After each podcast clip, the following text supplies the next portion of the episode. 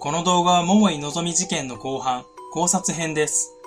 前半の事件概要編をまだご覧になっていない方で、この事件を知らないという方は、そちらを先に見ることをお勧めします。皆さんこんばんまる。ああ言えばまるです。動画作りの中で、事件の辻褄合わせをするのが編集作業と同じく、一番好きだったりします。辻褄合わせで未解決事件が解決することはないですが、事件の謎をうまく説明できていると、その事件の真相に一歩近づいた気になれます。果たして今回は皆さんになるほどと思っていただけるのかまずはこの事件の不可解な部分を箇条書きでまとめて、気になる部分から犯行の内容を考察していき、最後に動機のありそうな人物から誰が最も怪しいのかを考察していきます。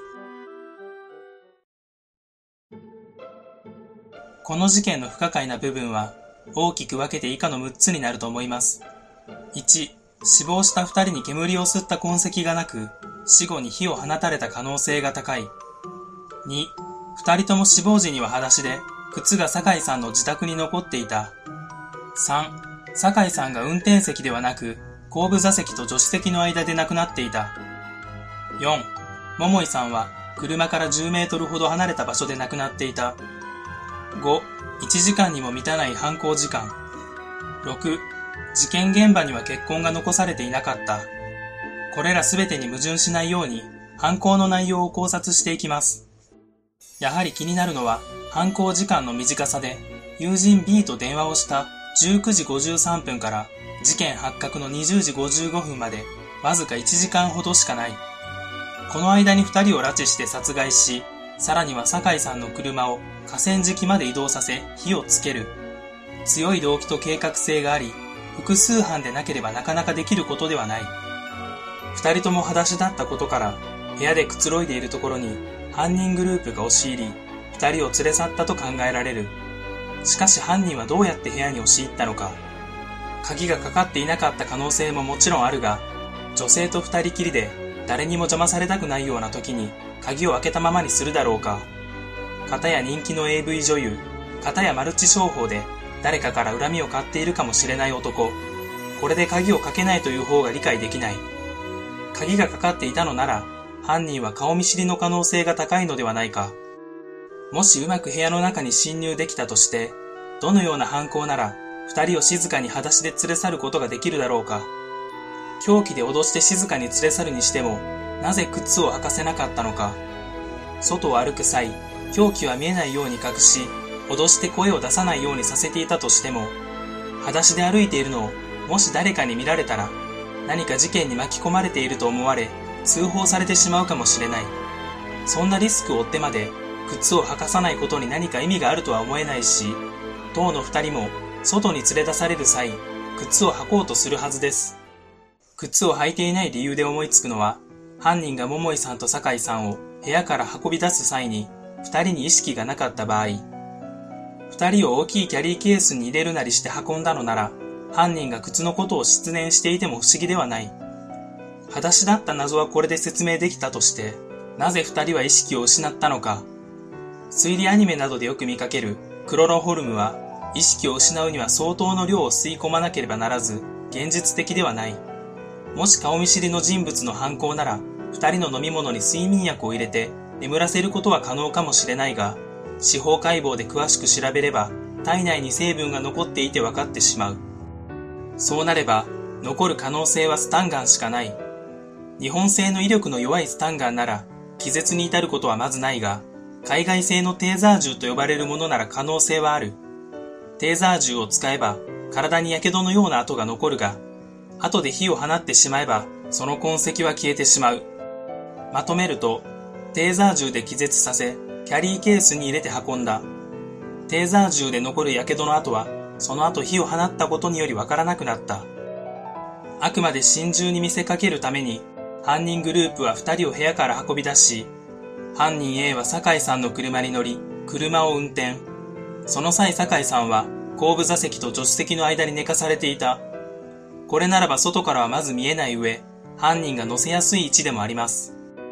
トランクの方が酒井さんを運ぶ際に安全ですが、もしそこに何かの痕跡が残れば、事件として捜査されてしまうので、使えなかったと考えられます。そして犯人 B は逃走用の車に桃井さんを乗せ河川敷にやってくる。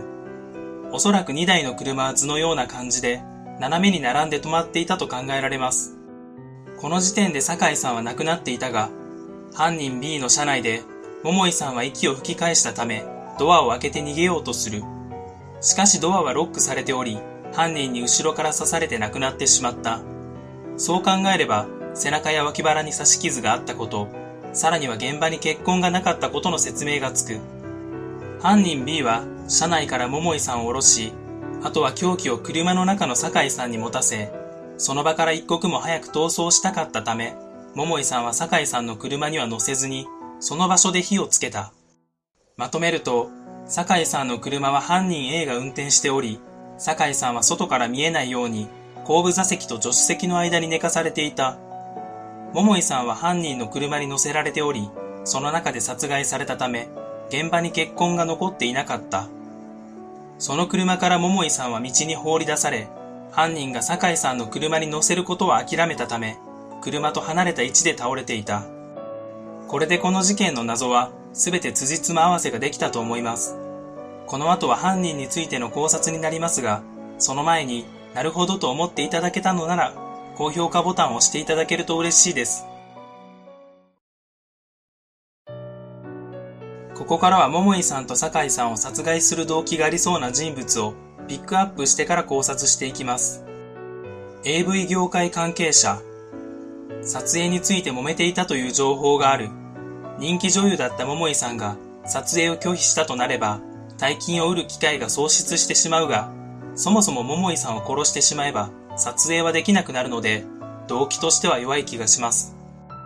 ストーカー。桃井さんの熱狂的なファンによる犯行の線も考えられるが、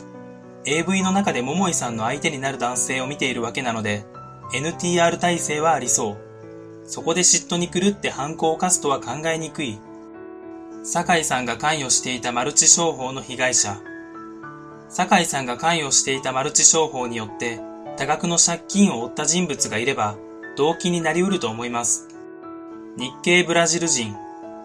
地元塩尻市で日系ブラジル人が盗難した車をどこかに密売する仕事に関わっていたという噂があり、そこで何らかのトラブルが起こり、殺害された可能性はあるかもしれません。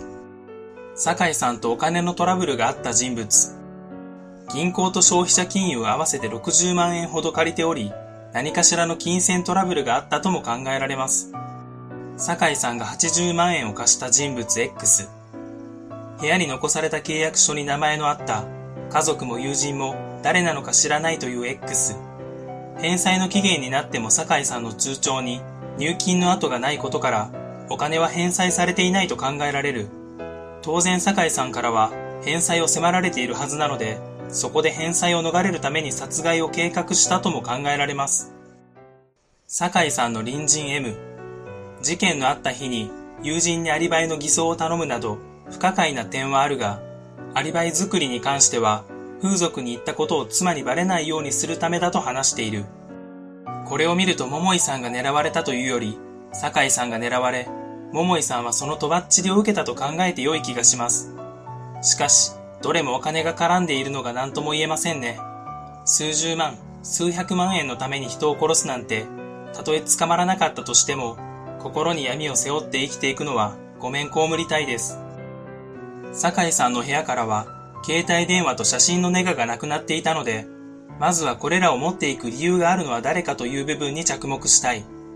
酒井さんが80万円を貸した相手である X なら、写真のネガよりも契約書自体を持ち去るだろうし、隣人 M も隣人なら写真に写っていても不思議ではないため、持ち去る理由は特にない。日系ブラジル人についても、あくまで犯罪の仲間であるため、仲良く写真を撮るとはまず考えられない。そうなるとこれらを持ち去る動機があるのは、マルチ商法の被害者のみということになるのではないでしょうか。マルチ商法の被害者であれば、酒井さんが被害者を勧誘する際に仲良くなった風を装って二人で写真を撮ったなどが考えられます。酒井さんとの接点から自分が容疑者になることを避けるため、酒井さんの携帯電話や写真のネガを持ち去ったという風に考えられます。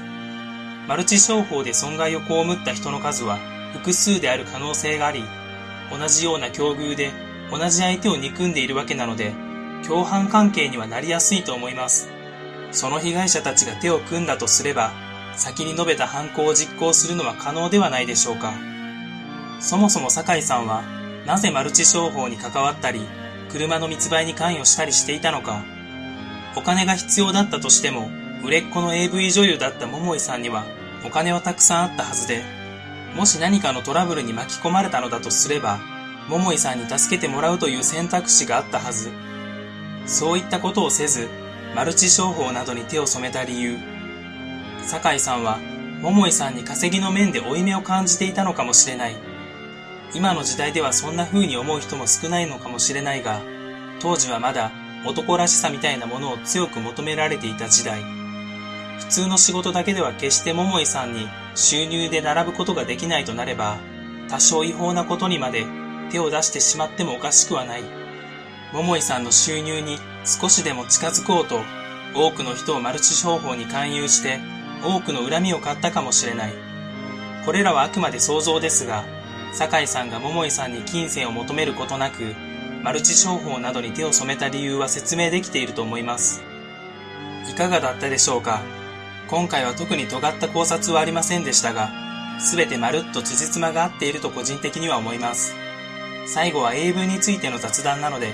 興味ないよという方は、ここでお疲れ様です。AV 女優、特に桃井さんのように、多くの作品に出られている方は、本当にすごいですよね。可愛い AV 女優なら、ついつい動画を見てしまいますが、男性心理的に何度も見ようとはなかなか思わないですよね。そのハードルを超えて何度も見たいと思わせるものが彼女にはあった。もっと彼女の活躍を見てみたかったですね。ちなみに上原愛さんは何度も見すぎて、もう妹か姉としか思えなくなっています。今回取り上げた桃井のぞみさんがロリ系ということなので、ロリ系でおすすめの女優をランキングしたかったんですが、動画の時間が長くなってしまったので、固定コメントの方で発表させていただきます。この動画は以上になります。最後までご覧くださりありがとうございました。よかったらチャンネル登録と高評価ボタンを押していただけると嬉しいです。それでは、また次の動画でお会いしましょう。